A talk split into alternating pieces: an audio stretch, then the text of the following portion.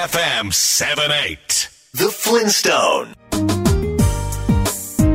地球と遊び地球に学ぶザ・フリントストーンこの番組は自然や環境をテーマに毎週スペシャルなゲストをお迎えしてお届けしています。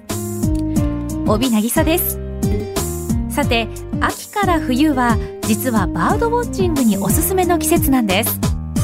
その理由は落葉樹の葉っぱが落ちて枝だけになるのでシジュウカラやコゲラなどの小鳥が観察しやすくなるから。そして日本で冬を越すために渡ってくるカモや白鳥の仲間を観察できるようにもなるからなんです。池など水辺のある都市公園には一年中いる流鳥の他に渡り鳥もやってくるので意外に多くの野鳥を観察できるそうですよ。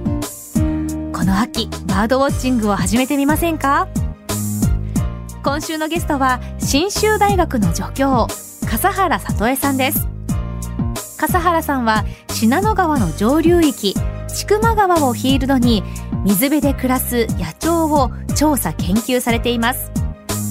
そして先頃水辺を好んで暮らしている野鳥の中でも特に人気のあるカワセミの本を出されました。今日は野鳥好きの心を捉えて離さないカワセミの意外に知られていない生態や変化する河川環境を利用する鳥のお話などを伺います。Bay FM The Flintstone. Nature is beautiful. The beauty that cannot be man-made. ベイ FM から帯渚がお送りしているザ・フリントストーン今週のゲストは水辺に暮らす野鳥の研究者信州大学の助教笠原里江さんです笠原さんは1976年長野県生まれ子供の頃は里で当たり前に見られる鳥よりもリスやネズミなどの小動物が好きだったそうです。そして大学進学後に自然を観察するサークルに入部。1年生の時に先輩から鳥を見に行かないかと誘われたことが転機となり、野鳥研究の道に進むことになったそうです。現在は信州大学理学部附属故障高知教育研究センター、スワリンコ実験所の助教。専門は鳥類生態学や保全生態学など。具体的には水辺の自然環境が多様性に富んでいる千曲川の中流域をメインフィールドに野鳥たちが川のどんな場所に暮らし、どこに巣を作り、何を食べて生活しているのかなどを研究されています。そんな笠原さんが先頃、知って楽しいカワセミの暮らしという本を出されました。今日はこの本をもとにお話を伺っていきます。カワセミは特にバードウォッチャーにはとても人気がありますよね。カワセミの特徴といったら、まずはコバルトブルーに見える羽の色だと思うんですが、笠原さん、どうしてあんなに綺麗に見えるんでしょうか？そうですね。やっぱり、あの、日本に見られる鳥って600と少しって言われてるんですけれども、ええあの、皆さん身近で鳥を思い浮かべると、やっぱりカラスの仲間だったり、もちろんスズメもよく見ると複雑な色をして綺麗なんですが、全体としては茶色であったり、うん派手な色をした鳥って少ないと思うんですよね。はいそういう中にあっては、あの、確かにカワセミっていうのは非常に目立つ色、えっと、綺麗な翡翠色をしていると思います。光の加減によってまた色の見え方違いますよね。どうしてえー見る角度によって変わるのかっていうのは、あの、色の見え方ですね。私たちの色の認識の仕方に、えーの関係しているんですけれども、私たちはですね、通常、色素で色を見ています。えっ、と、光の三原色が赤、青、緑だっていうお話は、あの、聞いたことあると思うんですけれども、まあ、あの、その光の波長っていうのが太陽とか室内光の明かりに含まれていて、えーそれらの波長がですね、何かに当たるとします。まあ、リンゴに当たる、葉っぱに当たる。そうすると、リンゴとか葉っぱとかが持つ色素が、その波長の一部を吸収して、で、吸収されなかった波長の光っていうのが我々の目に届いて、色として認識されることになります。ですけれども、実はカワセミの、あの、羽の色っていうのは、そういう、いわゆる色素とは違っていてですね、その光の構造を説明する上でよく挙げられるのがシャボン玉になります。石鹸水で作ったシャボン玉って透明なのに光に輝いてキラキラ虹色に光りますよええね。ええで、それはですね、実は色素のあのによるものではなくてですね、えっ、と、シャボン玉の薄い膜内の光の屈折によって生じた光の波長同士の干渉なんですね。それによって特定の光成分が強まって発色しています。で、こういうのをまあ構造色って言うんですけれども、カワセミの羽の色にもですね、羽の色もまあ構造色の一種で、えカワセミの場合は別にシャボン玉のように薄い膜というわけではなくて、その羽毛の内部にですね、網目状のスポンジのような微細な構造があって、その並び方からですね、青色の光が強められるようになっているんだそうです。カワセミの色以外の他の特徴も教えていただけますか？そうですね。やはり、あの、色もとても美しいんですが、あの、その形ですよね。全身の形。頭がちょっと大きくてですね、くちばしが非常に長い。で、えっ、と、くちばしの長さがだいたい3.6センチあって、頭よりもくちばしの方が長いんですね。で、えそれに対して、まあ、ずんぐりした体と非常に短い足をしています。で、足の形もですね、また他の鳥と違っていて、えー足の指、皆さんなかなか、あの、鳥の指先って見る機会がないと思うんですけれども、はい普通の鳥と少し違っていて、彼らが、まあ、これは巣を作る場所に関係しているんですけれども、指の一部がちょっとくっついて、シャベルのような形になっているっていうのも大きな特徴だと思います。Catch your motion on Bay FM 78. The Flintstone. ベイ FM から帯渚がお送りしているザ・フリントストーン。今週は新州大学の助教、笠原里江さんにカワセミのお話を伺っています。カワセミが角度によっていろんな色に見えるのはそういった理由があったんですね。カワセミの羽の色や形については、笠原さんの本に山科鳥類研究所の研究員、森本源さんの解説が豆知識として載っていますよ。ちなみに、オスとメスの見分け方で一番わかりやすいのがくちばし。オスが上も下も黒なのに対し、メスは下のくちばしがオレンジ色になっています。野鳥好きなお子さんやお友達にぜひ教えてあげてくださいね。笠原さん、カワセミが水辺を好んで暮らしているのはどうしてなんですか？現状彼らが、あの、水辺で暮らしているのは、やっぱり、魚を取って、彼らの主食は魚なんですけれども、ええ魚を取りやすく、また、子育ての時に彼らはですね、土の垣に巣穴を掘って、中に卵を産むんですけれども、そういった食べ物についてもそうだし、巣を作って子育てをする場所についても、やっぱり水辺にもう特化している種類というふうに言えますね。魚を取るっておっしゃってましたけれども、その水中にダイブして、はい獲。物をゲットして、で、水面に戻って羽ばたくんですよね。そうですね。それってすごい能力ですよね。そうですね。本当に、あの、彼らは、特にカワセミはですね、水辺に張り出した枝先から、あの、水の中の魚を狙って、一瞬で飛び込みます。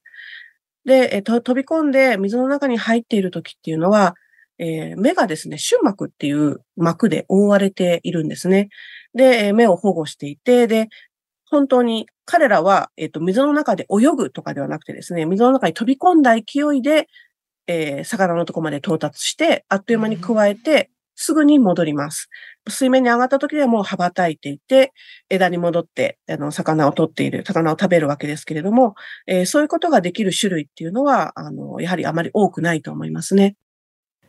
一瞬で飛び込んで獲物を捕らえてすぐ戻るってすごい能力ですよね。カワセミの求愛行動はよく知られていますが、そこに至るまでオスとメスはどう過ごしているか。笠原さんによると、冬の間はそれぞれの縄張りで過ごし、春先になるとオスがメスの縄張りに侵入。当然メスはオスを追い出しにかかり追いかけ合うそうです。そんなことを繰り返していくうちに、オスがメスに小魚をプレゼントし、メスが受け取って飲み込んでくれたらカップル成立。オスはメスが飲み込みやすいように小魚の頭を向けて渡すそうですよ。気配りのできるオスはモテるってことなんですかねカップルになったら次は巣作りだと思うんですが、笠原さん、カワセミはどんな巣を作るんですか？彼らはですね、結構露出した崖、川の近くのあんまり草木が生えていない、ちょっとだけオーバーハングって言って、下よりも上の方が水面に向かってせり出すような、あそういったオーバーハングした崖っていうのを好みます。で、そこの崖にですね、彼らの足はちょっと特殊なんですけれども、まあ短い足ですけれども、えー、その足とくちばしで穴を掘って、横穴をですね、おおよそ50センチから80センチと言われていますけれども、彼らの体がだいたい17センチですから、自分の体の3倍とか4倍とか、うん、そういった長さの穴を掘って、一番最後に三座と呼ばれる場所ですね。卵を産んで温める場所ですけれども、え少し大きめの空間を作って、そこに卵を産みます。結構その穴を掘る作業って大変な作業ですよね。そうですね。うん、それはオスメス共同で作業するんですか？そうですね。こちらについてもつがいによって結構違うというふうにも言われていますが、やっぱり基本的にはオスが巣を作る場所をメスに示して、えー、メスが気に入ったらオスが掘り始めます。でオスが掘っていって、その間手伝うメスもいれば、オスが掘ってるのをただ見てるだけのメスも います。で、オスはなかなか偉くてですね、巣穴を掘ってる間にも、たびたび魚を持ってきて、ちゃんとメスにプレゼントするんですね。確実なのはある程度砂ができて、最後に卵を産む産出っていうところができますが、その産出ができる頃になるとメスも積極的に参加して、やっぱり卵を産んで温めるっていう作業は、まあ、オスもメスもするんですけれども、まあ、メスにとっては特別なことだと思いますので、やっぱりこう、とっておきというかお気に入りの産出にするように自分で掘って整えているんじゃないかなと思います。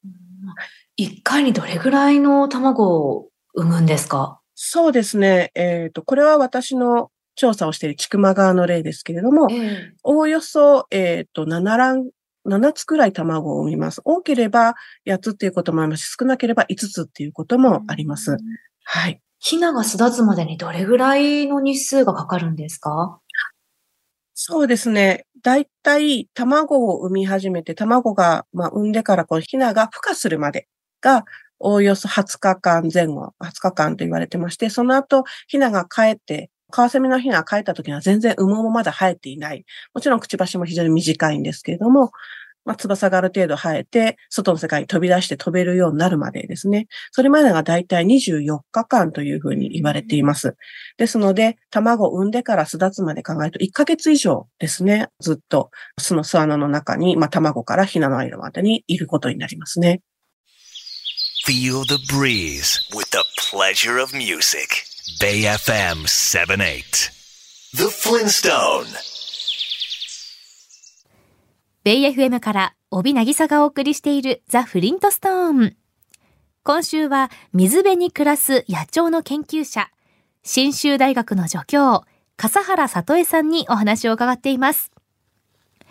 カワセミの体が17センチほどなのに、足とくちばしを使って自分の体の3倍や4倍の大きさの穴を掘っていくって大変な作業ですよね。笠原さん、日本で見られるカワセミの仲間には主にどんな種がいますか？私たちが、あの、やっぱりよく見かけるものとしては、あの、カワセミの仲間としては、日本で子育てをしているカワセミの仲間は、あとはヤマセミっていう非常に体が大きい、そうですね。皆さんが公園で見かけるドバトくらいの大きさのカワセミの仲間がいるのと、それからその姿から火の鳥なんていうふうに呼ばれる赤小瓶というくちばしから姿が全体的に真っ赤なものがいます。その3種があのメインだと思います。日本でこれまで確認されているカワセミの仲間8種ですね。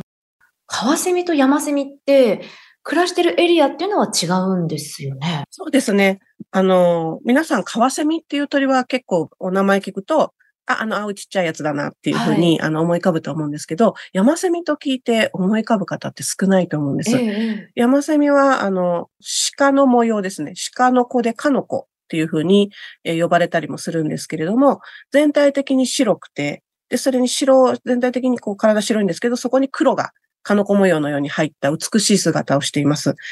で、じゃあ山、そんな山セミをどうして見る機会が少ないのかと言いますと、山セミの方が一般的に上流域に、カワセミの方が下流域に住むというふうに言われていて、で、えっ、ー、と、上流域でもですね、結構山セミ、渓流なんかが好きですので、あまりこの皆さんがですね、普段生活しているような範囲には姿を見ることはないからですかね。日本には8種類とおっしゃってましたけれども、海外には何種類いるんですか？そうですね。これがまた海外は、えっ、ー、と、結構たくさんいまして、はい、えー、国際鳥類学会っていうところが出してます、世界の鳥のリストっていうのがあるんですね。えー、で、そこからするとですね、えー、2022年の時点ですけれども、世界のカワセミの中のは116種記載されています。そんなにいるんですね。はい。で、最も多いのがですね、えっと、赤小瓶の仲間で72種記録、記載されていて、で、あの、今回のカワセミですね。カワセミの仲間はおよそ35種。で、先ほどお話したカワセミと、まあ、あの、似ているけど住んでいる場所が違う山セミについては、結構少なくて9種が、あの、記載されているような状況です。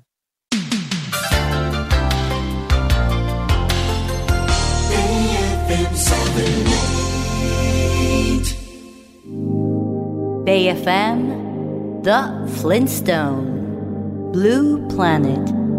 Full of life and color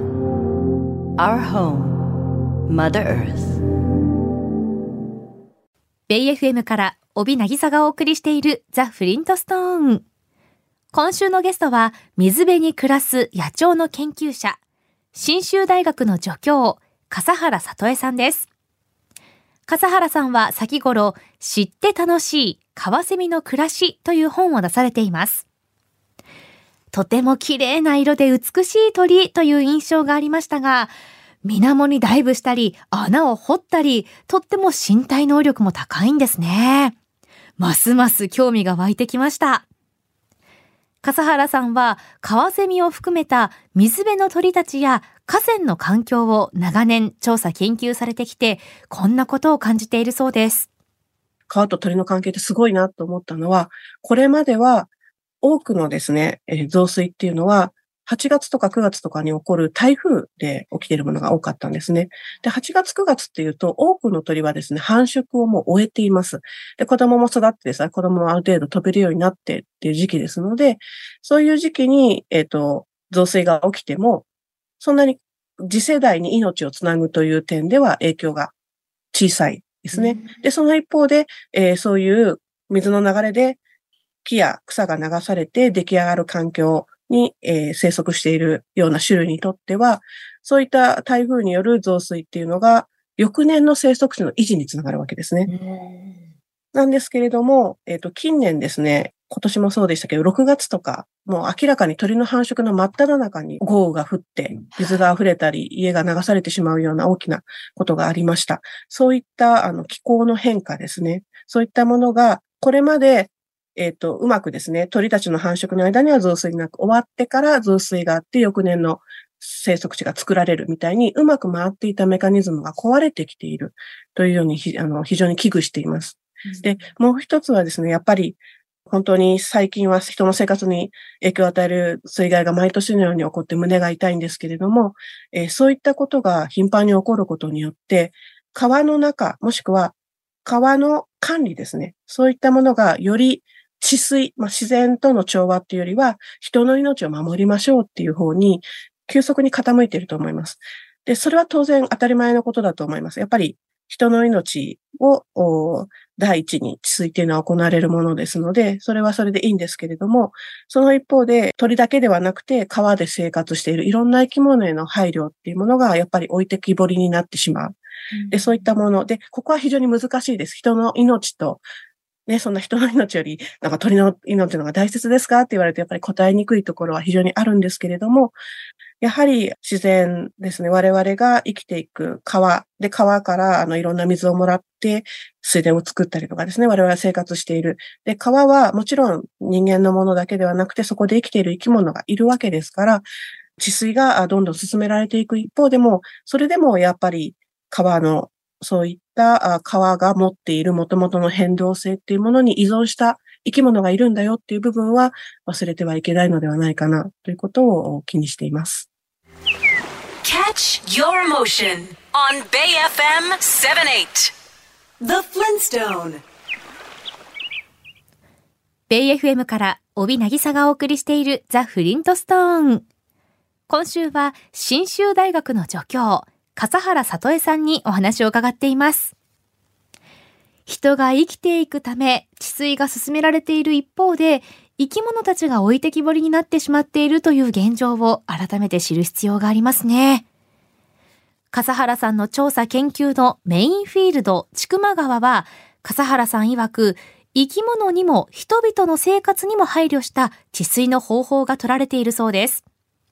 上流に大きなダムがほとんどないこともあって、自然の力に任せた河川環境の維持につながっているとのこと。詳しくは、笠原さんの本の第7章、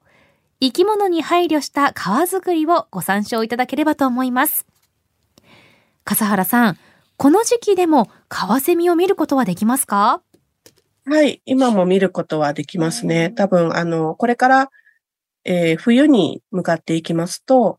今までですね、えー、子育てをするために結構川の近くだったりとか、ですがある場所の周辺にいたカワセミも、えー、今は子育てがだんだん終わってきてですね、それから今年生まれた若いカワセミなんかが、まあ、親の、親元にいつまでもいられるわけではありませんから、独り立ちをしたものが別の住処を探して移動したりとかしていてですね、皆さんの近くの公園とかですね、それから小さい河川なんかでも移動してきて見られる時期になっていると思います。笠原さんが思うカワセミの一番の魅力は何でしょうか？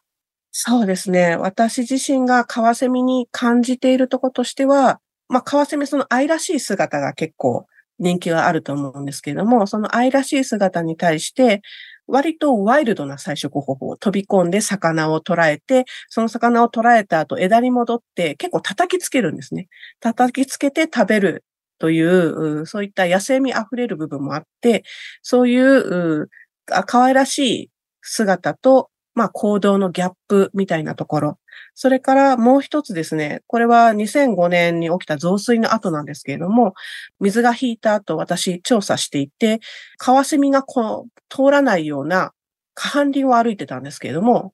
もう下半林って言ったら、まあ、木が茂ってるわけですよね。で、そこに、えー、まあ、増水の後なので結構大きな水たまりもできてたんですが、そこでカワセミを見る機会があったんですね。で、なんでこんな森の中でカワセミがいるんだろうと思ったら、もう増水の後でしたので、その下半林の中の水たまりに取り残された魚がいっぱい残っていて、で、カワセミはですね、それを目ざとく見つけて、えっ、ー、と、普段は使わないような場所だと思うんですけれども、そこにえー、素早く現れて、こう、魚を取っているっていう姿だったんですね。環境の変動が激しい中でも、その増水の後ですらその増水で残った魚を取るという、したたかな部分ですね。うん、えー、そういった部分っていうのに非常に魅力を感じています。Feel the breeze with the pleasure of music. Bay FM 78. The Flintstone.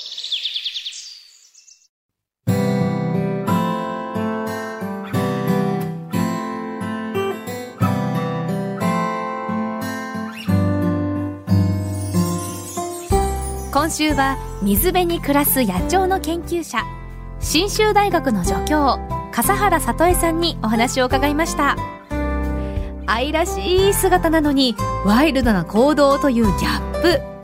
笠原さんのお話を伺ってカワセミの様々な面を知ることができ魅了されました。笠原さんの新しい本知って楽しいカワセミの暮らしは国内外のカワセミを中心にヤマセミやアカショウビンなどの基礎知識のほか調査研究から分かってきた意外な生態。そして水辺に暮らす鳥たちと川との関係やこれからの川づくりなど興味深い解説が満載です。カワセミの生態を捉えたカラー写真は必見ですよ。緑書房から絶賛発売中です。詳しくは出版社のサイトをご覧ください。笠原さんのオフィシャルサイトもぜひ見てみてください。いずれのサイトもこの番組のホームページにリンクを貼っておきます。来週は動物行動学者の新宅浩二さんをお迎えし私たち人間が抱えているお悩みを動物行動学の視点で分析するほかマニア水泳の動物フィギュアを徹底解説します。プレゼントもありますよ。お楽しみに。それでは来週の日曜日夜8時にまたお耳にかかりましょうザ・フリントストーンお相手は私帯渚でした Bay FM The Flintstone Did you know that there's a theory that Earth itself is a giant living organism? Keep in mind that just like all living creatures, we, mankind, are a part of nature.